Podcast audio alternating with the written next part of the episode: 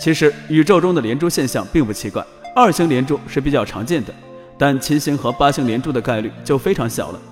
九星连珠在人类五千年的文明史上还没有出现过，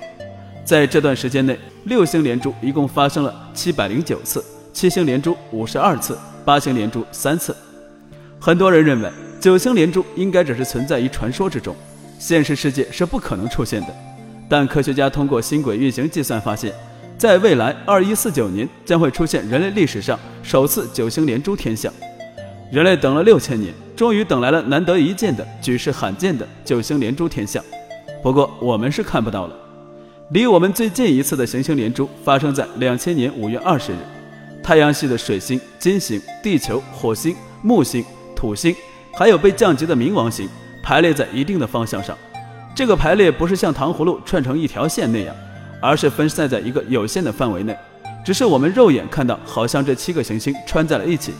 也就是说，就算行星连珠，这九大行星也不会排列在一条直线上，而是散落参差。